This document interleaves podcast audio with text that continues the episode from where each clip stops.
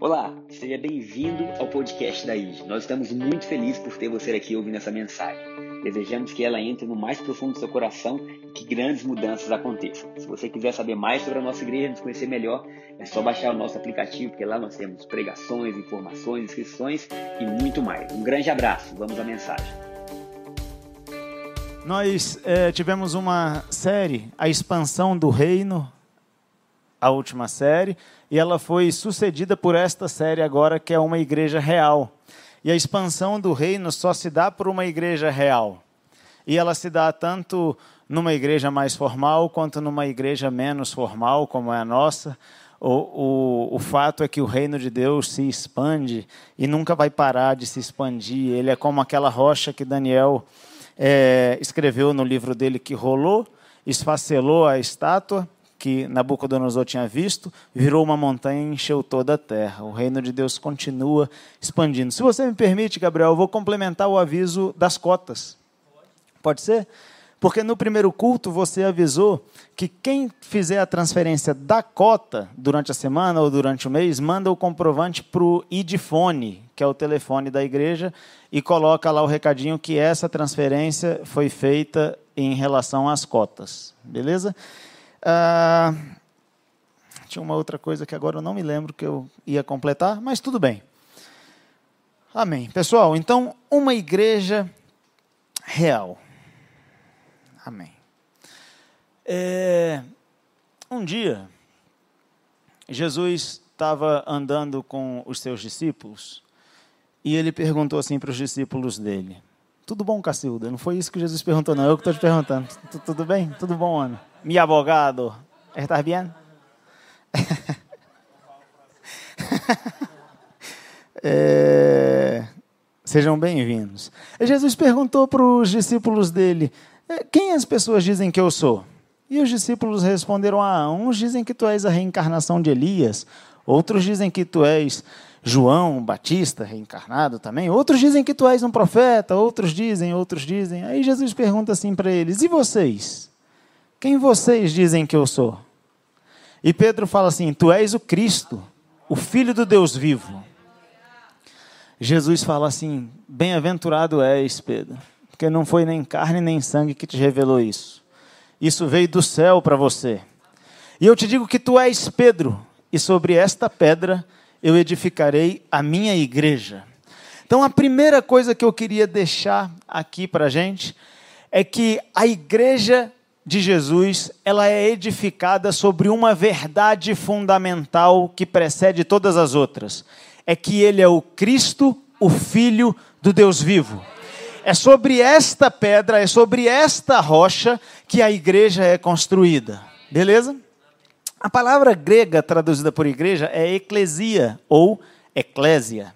Ela significa, eu falo ou porque eu não sei como é que pronuncia é, ela significa um agrupamento de pessoas que é tirado da cidade, da polis, para definir o futuro daquela cidade.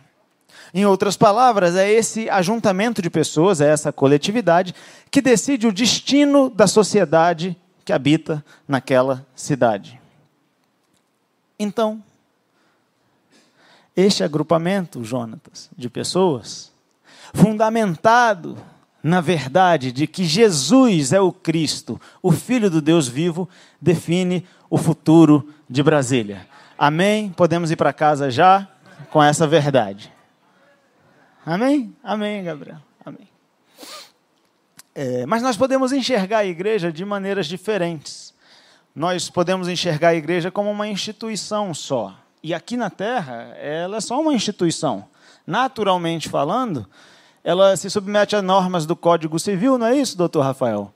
Ela é uma entidade religiosa, sem fins lucrativos, tem um CNPJ, etc, etc, etc. Mas isso é aqui na Terra.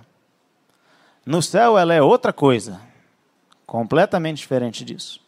Nós podemos imaginar que a igreja é esse local aqui onde a gente se reúne, essas quatro paredes, que daqui a pouco vão crescer para lá e vai ter o dobro do tamanho disso aqui. Amém, glória a Deus. Mas a igreja não é essas quatro paredes. Porque se essas quatro paredes não, existi, não existissem e nós nos reuníssemos bem ali naquele balão, A igreja ia ser ali no balão. Se a gente se reunisse na casa de alguém, ou se reunir na casa de alguém, a igreja é na casa de alguém.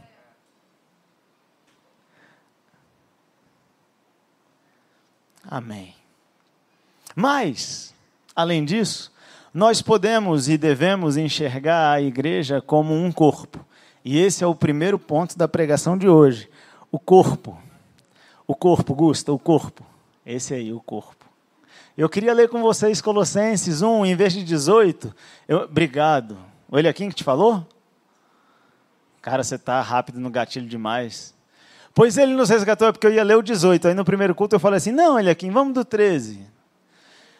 Pois ele nos resgatou do domínio das trevas e nos transportou para o reino do seu Filho amado. Não, do, o próximo, 14. Obrigado, Gusta. Em quem temos a redenção, a saber, o perdão dos pecados. Olha que legal. Ele é a imagem do Deus invisível, o primogênito de toda a criação pois nele foram criadas todas as coisas nos céus e na terra, as visíveis e as invisíveis, sejam tronos ou soberanias, sejam poderes ou autoridades, todas as coisas foram criadas por ele e para ele. Ele é antes de todas as coisas e nele tudo subsiste. Parou no 17, Gusta. Esse é o Jesus. Ele é poderoso demais. Quando a Bíblia diz que nele foram criadas todas as coisas, quer dizer que ele estava com Deus no início de tudo e quando alguém se aproxima de Deus, está se aproximando de quem detém em si mesmo todas as coisas, as que se veem e as que não se veem também.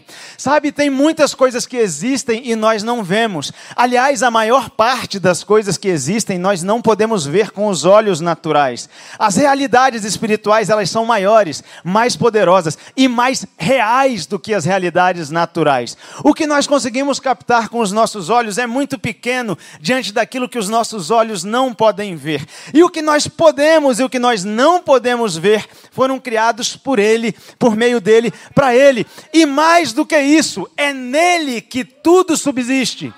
O que significa dizer que se você retira Jesus da história, nada existe. Aleluia. Só existe porque Jesus existe. É. Aleluia. Sabe, os cientistas, os físicos, eles encontraram uma partícula é, chamada partícula bóson de Higgs. Ela é a partícula que dá matéria a tudo que tem matéria. E é essa partícula que faz o, o universo continuar em expansão. Eles descobriram, eles só não conseguem estudar a partícula. Eles chamam a partícula da partícula de Deus. É, pode dar um Google depois. Partícula de Deus. Se você retira a partícula de Deus, nada existe. Porque Ele é tudo. Ele é tudo.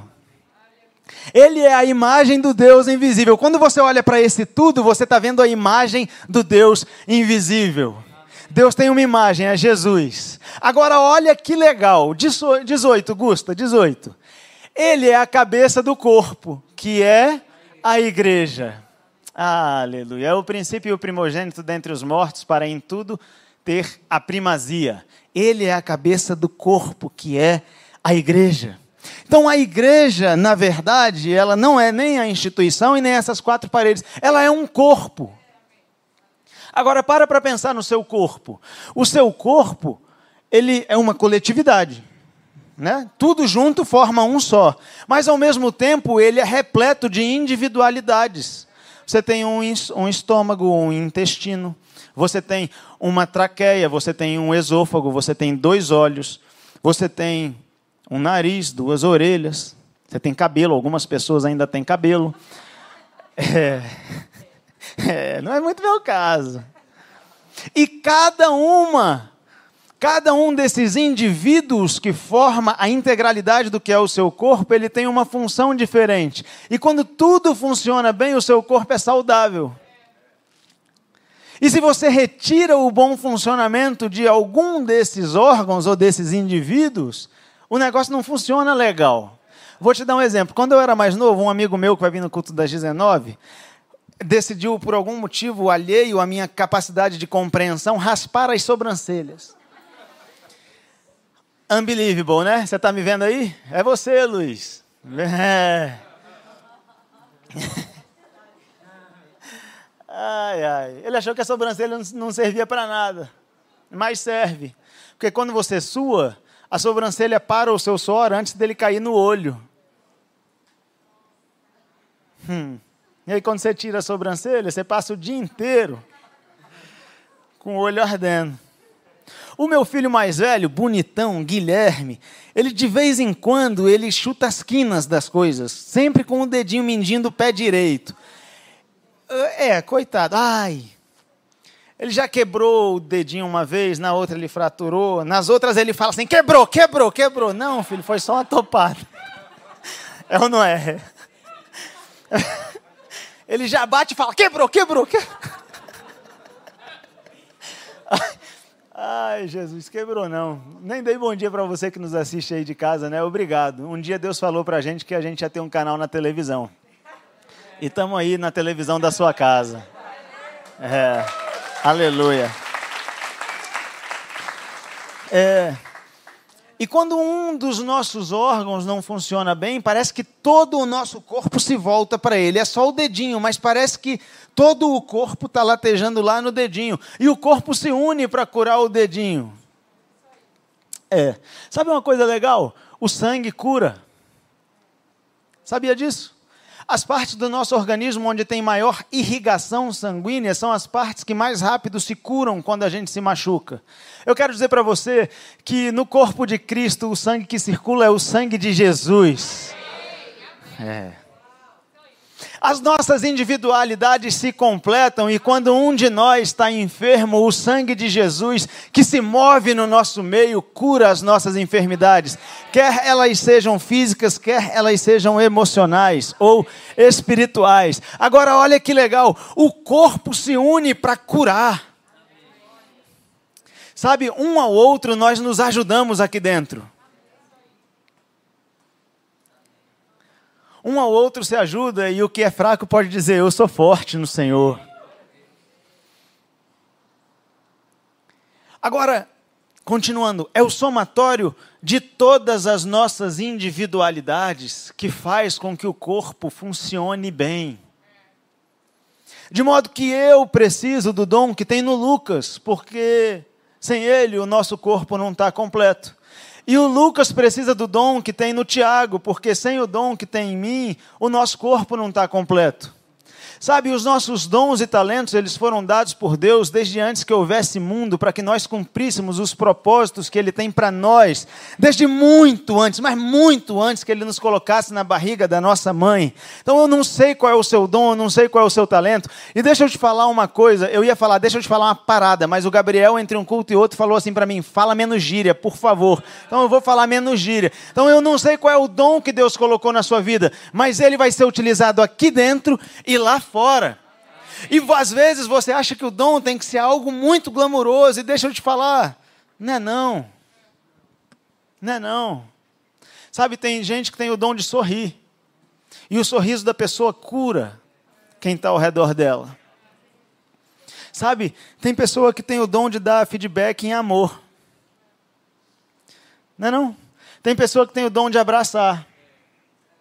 Também não é meu caso esse. Tem gente que tem o dom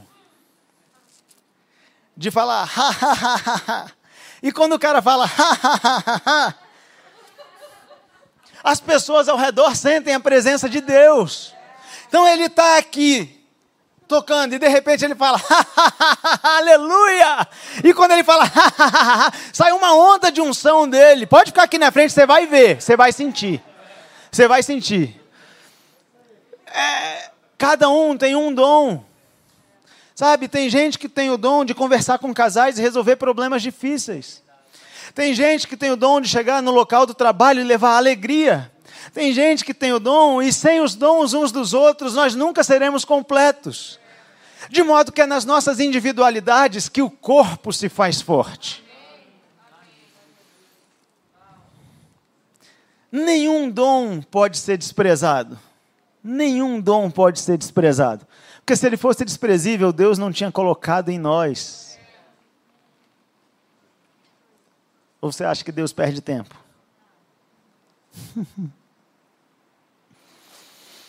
Agora, esse corpo, para funcionar bem, ele tem que conhecer os pensamentos da cabeça. E nós lemos aqui que ele é a cabeça do corpo, que é a igreja. De modo que nós precisamos conhecer os pensamentos de Deus. Então eu vou dar um exemplo que eu dei no primeiro culto. Jonatas, finge que você é Jesus e eu sou a igreja. Pensa em alguma coisa para eu fazer. Pensou? Eu fiz? Não me diga que você pensou para eu coçar a cabeça. Não. Não, não era. Pensa em outra coisa. Pensou? Uhum. Não era para beber água? Não. Porque eu não sei o que está na mente dele. Porque eu não estou unido a ele. Ele está lá, eu estou aqui. Mas a igreja e Cristo é diferente. Nós estamos nele. É, nós somos um só com Ele. Agora, é, é, tem duas maneiras de você conhecer a mente de Cristo. Pelo menos duas. Deve ter mais umas 500 mil, mas eu gostaria de mencionar duas. A primeira, é, você precisa saber o que a pessoa fala. Né? Ele não me falou o que, que ele estava pensando, eu não tenho como adivinhar, porque eu não sou adivinho. Então, você precisa saber o que Deus fala. Então, esse livro aqui é para ser lido, a Bíblia. A Bíblia é a palavra de Deus, que rege o universo desde sempre. Ela é a verdade absoluta que rege o universo. Ponto final.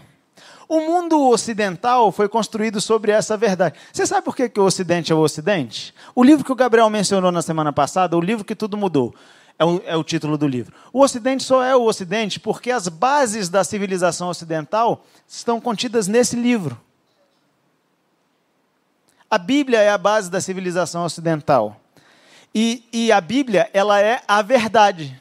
O problema do mundo pós-cristão, só abrir um parêntese aqui. O problema do mundo pós-cristão é que é um mundo em que a verdade é relativa. E isso é uma mentira. A verdade não é relativa. Jesus falou assim: Eu sou o caminho, a verdade e a vida. Jesus é a verdade, ponto final. Acabou. Entendeu? Você quer saber qual é a verdade? Você procura em Jesus. E olha que legal. Na, em muitos lugares da Europa, o centro da cidade é a igreja. Porque a igreja foi construída e da igreja emanava não só o conhecimento científico, quanto a cultura daquela cidade. Então, ao invés de sair lá de onde era a casa, irem até a igreja para depois voltarem, as pessoas começaram a se mudar para perto da igreja e as cidades foram crescendo da igreja para fora. Hum. Que legal. As nossas cidades vão ser formadas da igreja, nós aqui, para fora. O que eu quero dizer é que tudo que está ao seu redor vai crescer e vai expandir ao redor da verdade que é Jesus é o Cristo, o Filho do Deus vivo. Amém? Fecho o parêntese. Agora, olha só, então, a primeira, o primeiro modo que eu quero compartilhar é ler a Bíblia. Lê a Bíblia. Agora, quando você for ler a Bíblia, você convida o Espírito Santo para sentar do seu lado e te explicar a Bíblia. Porque a letra é morta e mata, mas o espírito vivifica. O espírito a todas as coisas torna vivas. Ah, que massa. Que massa. Agora, olha que legal. Primeira carta de Coríntios, capítulo 2, versículo 9. O apóstolo Paulo diz assim àquela igreja: diz assim, é, nem olhos viram, nem ouvidos ouviram nem jamais penetrou em coração humano o que Deus tem preparados para aqueles que o amam. Normalmente o pregador para e a igreja dá aleluia, glória a Deus. Agora, o melhor está por vir. Vai lá, Gustavo, vai lá, o melhor está por vir. Mas, é o 10, o 10, 2, 10. Mas, olha só, 2,9 e 2,10. Deus nolo revelou pelo Espírito. Então, nem olhos viram, nem ouvidos ouviram, nem jamais penetrou em coração do homem, até que Deus o revelou na pessoa do Espírito Santo. Aleluia. Agora, por que o Espírito? Porque o Espírito a todas as coisas perscruta até mesmo as profundezas de Deus. Aleluia. Próximo, 11. Porque qual dos homens sabe as coisas do homem, senão o seu próprio espírito que nele está? Assim, também as coisas de Deus, ninguém as conhece senão o Espírito de Deus. 12. Ora, nós não temos recebido o Espírito do mundo, e sim o Espírito que vem de Deus. Para quê? Para que conheçamos o que por Deus nos foi dado gratuitamente. Pula para o 16, por favor, Gustavo. Agora, olha que legal para a gente encerrar. Pois quem conheceu a mente do Senhor que, os, que o possa instruir? Nós, porém, temos a mente de Cristo. Aleluia! Aleluia. Estou feliz já. Está feliz aí? Já valeu a pena ter saído de casa, Wesley. Imagina que nós somos o corpo dele e que nós temos a mente dele. Sabe, esse é um dos maiores mistérios da história da humanidade é que Ele, que é o princípio e o fim de todas as coisas, aquele que criou todas as coisas, o onipresente, o onipotente, o onisciente, aquele que não conhece o início e nem o final, simplesmente porque Ele é, o Alfa e o Ômega de todas as coisas, o que vive eternamente, aquele que conta o universo com a palma da sua mão, o que pega o oceano aqui, ó, e faz assim, o que desenhou o planeta Terra com as suas mãos, o que nos fez a todos, Ele escolheu colocar a si próprio dentro de nós, vasos de barro. É um tesouro num vaso de barro, é uma loucura, mas essa loucura é a esperança da glória. Aleluia. Aleluia. É um negócio louco isso, mas a loucura de Deus confunde a sabedoria dos homens, porque nós olhamos para nós mesmos e não nos damos valor às vezes. Porque nós olhamos e falamos assim: eu sou cheio de defeito. Eu não presto, eu faço o que é errado, o que eu não quero fazer, eu faço. E o que eu quero, eu não faço. A gente olha para si mesmo e fala assim: ah, não, sou nada, não sou ninguém. Eu sou indigno. E Deus olha para a gente e fala assim: você é digno. É. Porque quando eu olho para você, eu não vejo você. Eu vejo o Cordeiro de Deus que tirou o pecado do mundo. Quando eu olho para você, eu vejo aquele que venceu a morte. Quando eu olho você, Deus diz, eu vejo dignidade, pureza, santidade, retidão, porque eu vejo Jesus em você. Porque você é um só com Ele, você foi enxertado na videira verdadeira. Aleluia! Caramba! Já pensou? Já pensou? João, lá na ilha de Pátimos, escrevendo Apocalipse, ficou tenso, ficou nervoso, porque ele viu aquilo tudo e falou assim: ferrou, não tem ninguém digno. Quem é que vai resolver isso aqui agora? Os livros estavam lá e ninguém podia tocar nos livros. Todo mundo era indigno e João se desespera e se joga no chão. Ai, não tem ninguém digno. E Deus olha para ele. Jesus, o Jesus que ele dormia no peito de Jesus, lá nos evangelhos, agora aparece para ele de um outro jeito, seus olhos como chamas de fogo, uma tatuagem aqui na coxa, Rei dos Reis, Senhor dos Senhores, um manto de sangue. Ele fala: calma aí, João, calma aí, calma aí, calma aí, porque eu sou digno. O cordeiro é digno eu sou digno. Agora, esse cordeiro é a forma como o Pai nos vê hoje. O Pai não vê o André, o Tiago, a Ana Carolina. O Pai só vê o cordeiro em nós. Ai, Jesus. É inexplicável. É incompreensível com a razão humana. a nossa mente não consegue compreender. O apóstolo Paulo falou assim: ó, oh, com profundas riquezas o saber e o conhecer de Deus.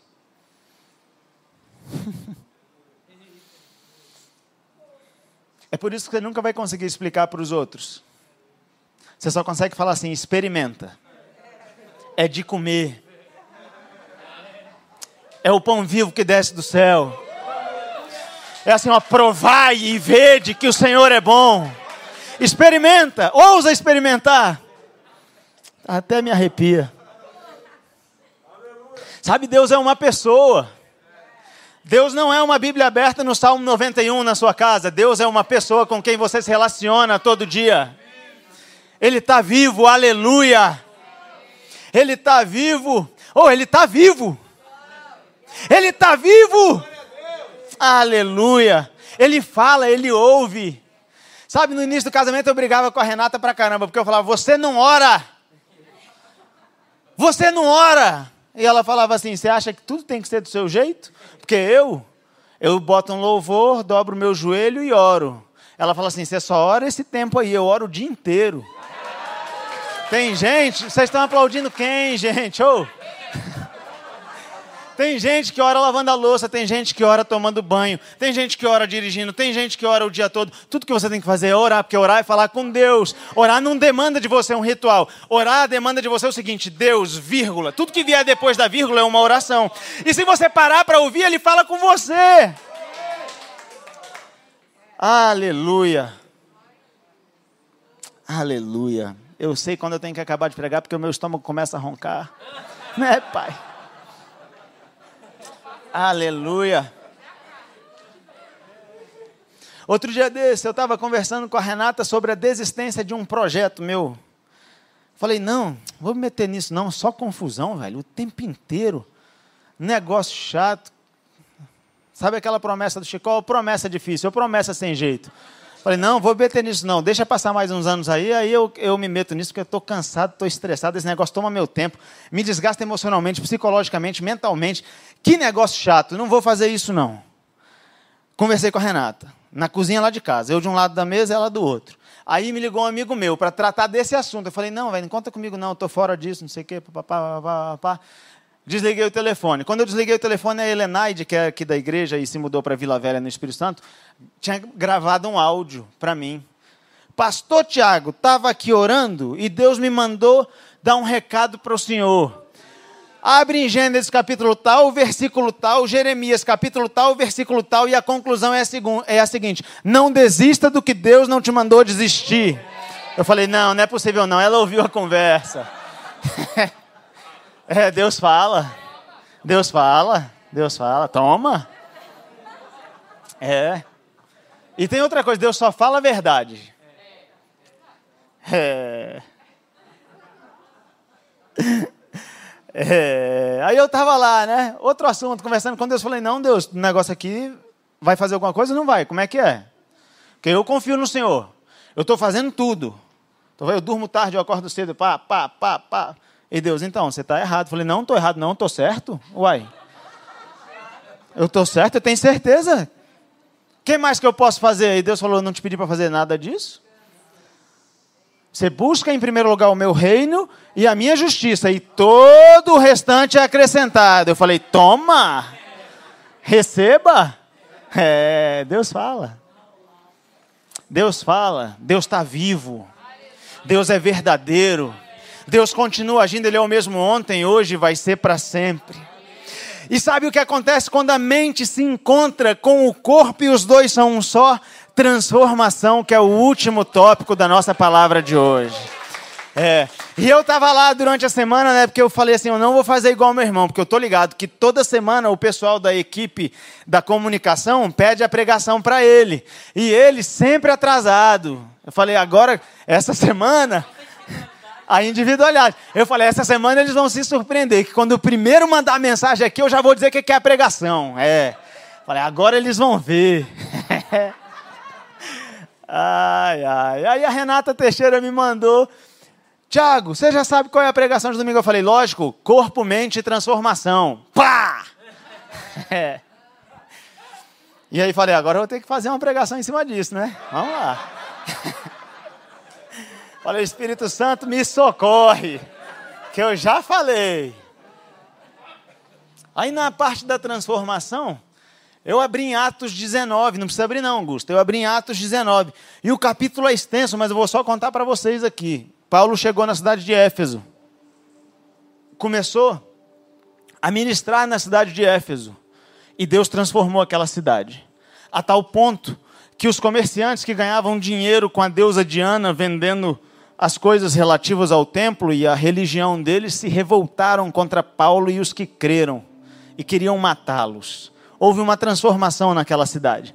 Mas eu falei assim: se eu for ler Atos 19 todo, vai ficar longo. E o pessoal já vai estar com fome no culto das onze, porque é o culto que eu venho. Eu gosto desse culto aqui. Esse culto aqui é animado. Eu fico feliz.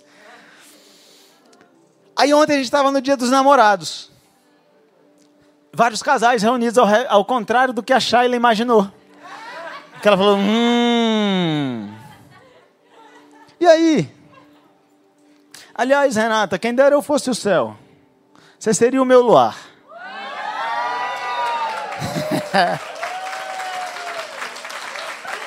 ela ficou com vergonha e me impediu de cantar o resto da música. Eu te quero só pra mim.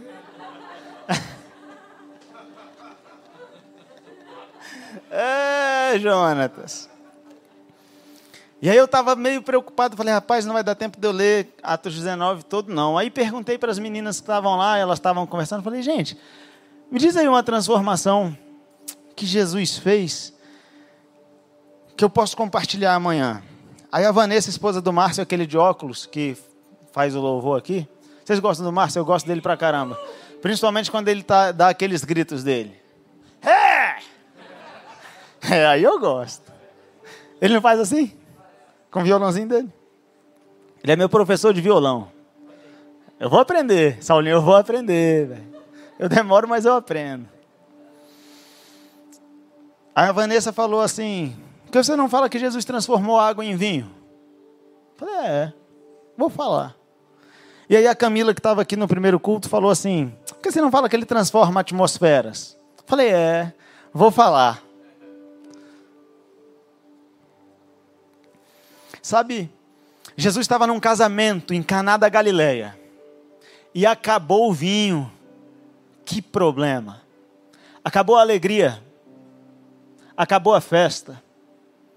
O casal estava envergonhado porque a bebida acabou antes de acabar a festa. Só há uma figura, só há uma figura a quem Deus compara a união de Cristo com a sua igreja, é o casamento entre um homem e uma mulher. Então eu me permito pensar que aquele casamento tinha um significado muito maior do que só aquelas bodas de Caná. Jesus estava querendo mostrar algo muito maior da união entre ele e a sua igreja, do corpo com a mente. E ele mostra que às vezes a alegria acaba porque a cabeça não está conseguindo transmitir o que é para ser feito. Agora, olha que legal, porque aquela galera estava em pânico. Você já entrou em pânico na sua vida? Sem saber o que fazer, estou envergonhado. Acabou o vinho antes de acabar a festa. Não podia ter acontecido isso na minha vida. Eu não podia estar passando por isso.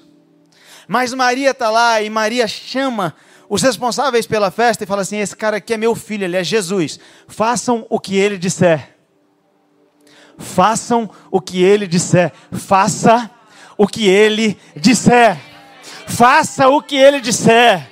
Faça o que ele disser. Sabe, a Bíblia diz no livro de Romanos que todos os que são filhos de Deus são guiados pelo Espírito. Você não precisa se preocupar com a sua vida. Pega na mão dele e fala assim: me guia. Faça o que ele disser. Por mais louco que pareça. Oh, Jesus nunca tinha feito um milagre antes. Esse foi o primeiro. Eles não sabiam o que ia acontecer. Aí vai Jesus e fala assim: enche umas metretas com água. Que loucura!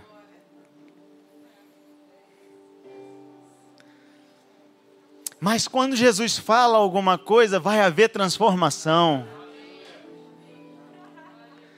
Quando Jesus libera uma palavra, algo está para mudar. E quando Jesus começa a mudar as coisas, é para melhor. É para muito melhor. Sabe? E aí eles enchem aquelas metretas com água. Água, H2O. É. quando os caras olham para dentro das metretas, virou vinho. E eles falam assim: é, vamos ter que servir, né? Virou vinho. E eles começam a servir. E as pessoas falam assim: o vinho do final da festa está melhor que o vinho do início da festa. A alegria que Deus tem para você é melhor que a alegria do início. A festa que Deus tem para você é melhor, porque Jesus é mestre em transformar ambientes. Jesus é mestre em transformar a vergonha em honra. Jesus é mestre em fazer as coisas novas. Jesus é mestre em mudar histórias. Jesus é mestre em mudar destinos. Aleluia! Aleluia! Aleluia! Ah! Oh! Tem gente que vê Jesus como um cara formal. Eu fico imaginando que Jesus era um brincalhão. Porque só um brincalhão podia fazer um negócio desse. Ele falou assim: Eu vou brincar com essa galera aqui. Ah, acabou o vinho, os caras vieram falar comigo. Ele podia falar assim: Ah, vai lá que eu já botei os vinhos lá, tá tudo novo lá, tá cheio de vinho. Ele falou assim: Não, enche com água. Enche com água. É, Jesus. Aleluia! Ah, o nosso Jesus! Eu fico imaginando ele brincando, tipo assim: o cego chegou lá para ele. Isso é uma doença grave, gente. O cara não enxergava. Cego dos dois olhos, Jesus fala assim: vou curar ele. Cuspiu na terra. Fez virar lama. Passou na cara do cara. Falou assim: agora tira. É. Só pode ser brincadeira. Jesus chega assim para os discípulos e fala: Vão na minha frente no barco. E começa a tempestade. No meio da tempestade, Jesus fala assim: Agora eu vou pegar eles. E vai andando sobre as águas, ó. Ó. Quando os caras olham e falam: Eita ferro, um fantasma. Ai, Jesus fala assim: Calma, sou eu. Hum. Parado em cima da água Imagina o Jesusão lá, parado em cima da água. Ah, aleluia. E Pedro fala assim: Mestre, se és tu mesmo, deixa eu ter contigo. Pode ir, Pedro. Pode ir andar sobre as águas, Pedro, porque Deus transforma até as leis da química e da física. Ele é o dono de tudo. Pode ir, Pedro. Aleluia. Só não tira os seus olhos de Jesus. Só não tira os seus olhos dele. É. Ele transforma ambientes, ele transforma vidas, ele transforma destinos. E ele transforma aqui de dentro para fora. Sabe, Jesus não está interessado em mudar você por fora. Ele quer o seu coração para ele. É... Sabe por quê? O que muda de fora para dentro desmuda também. Mas quando ele tem o seu coração, Agora você virou um agente de transformação. Quando ele tem o seu coração, agora do seu interior fluem rios de águas vivas. Eu vou repetir, do seu interior, é daqui de dentro, ó. Fluem rios de águas vivas. Aleluia. E você deve estar pensando assim: agora quando eu sair daqui, eu vou pregar, eu vou falar, eu vou, eu vou. Precisa não, só vive. Porque a sua vida é uma carta aberta para todo mundo que está ao seu redor. Você não precisa ser chato e ficar falando de Jesus, não. As pessoas olham para você e veem a Ele. Ah, e aonde você chega, tudo é transformado. Aleluia. Sabe, Ele transformou você e aí a sua família mudou já. Já era. Já era. Já era. Sabe por quê? Que a luz, ela não brilha, ou ela não briga contra as trevas, ela simplesmente brilha. Você bota ela lá em cima e ela ilumina. É. E a partir do momento que o Espírito de Deus está dentro de você, você só brilha. É. Deixa eu te falar uma coisa. Você pode até estar por baixo hoje, mas Deus vai te colocar lá em cima. Você vai ser uma grande cidade luminosa. Aleluia. Não me entenda mal.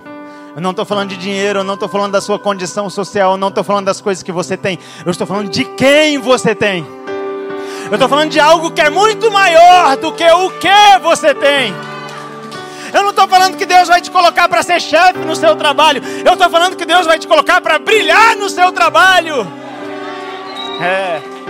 Que às vezes você acha, aleluia, às vezes você acha que só porque você está numa posição mais baixa no seu local de trabalho você não pode brilhar a luz de Jesus. Ah, você pode. Ah, você pode. Porque alto ou baixo não é quem os homens dizem onde você está. Não é onde os homens dizem que você está. Alto ou baixo, cabeça ou cauda, não é avaliado com os critérios humanos, é avaliado com os critérios do céu. O que você tem não é a sua conta bancária que diz, não é a roupa que você usa que diz, não é o calçado que você usa, não é a marca do seu carro que diz, é o que está aqui dentro, ó. É o que está aqui dentro de você, ó. Aleluia. Aleluia. Sabe lá naquela igreja, lá na cidade estrutural que eu preguei quinta-feira, um dos pastores lá era coveiro. Ah, aleluia. Aquele homem abriu a boca para falar e falou assim: Hoje Deus falou comigo, enquanto eu limpava os túmulos do campo da esperança. Deus falou assim para mim: Os homens passam por aqui e te veem nessa condição e acham que tu és um escravo. Eles te veem por fora e te menosprezam. Mas os homens olhavam para José preso e menosprezavam José. Mas o rei, o pastor que está falando, ele falou assim: Eu estou te falando, meu servo. O rei olhou para José e falou assim: Eu vejo um governador eu, o Rei dos Reis, te digo: eu te vejo por dentro e coloco uma unção de governo sobre a tua vida. Aleluia! Porque grande ou pequeno não é quem a gente é para os homens, é quem a gente é diante de Deus. Aleluia! E normalmente quem é grande diante de Deus está sempre pequeno diante dos homens, porque vive de joelho. Aleluia.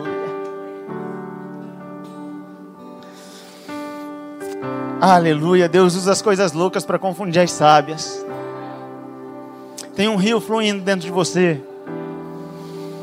A transformação na sua vida transforma a sua família, transforma os seus amigos, transforma a sua cidade, transforma o Distrito Federal, transforma o Brasil.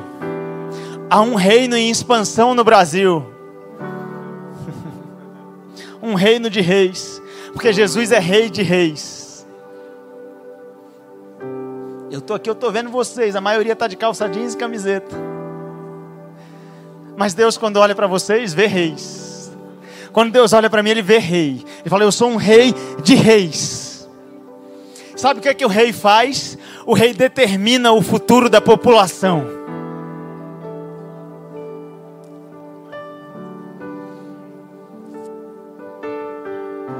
Deus colocou coisas preciosas demais em você para ficar escondido. Chegou a hora de brilhar. Chegou a hora de colocar para fora os dons, os talentos e aquilo que Deus colocou dentro de você. Eu não sei o que é. Eu não sei o que é. Mas Deus sabe. E o Espírito Santo perscruta as profundezas de Deus. Ele te conta. Ele te conta. Para de achar que é aqui dentro, aqui dentro é que nós somos igreja. Aqui nós nos abastecemos de uma gasolina celestial que coloca fogo em tudo. Mas é quando nós saímos daqui que o fogo se alastra pela cidade.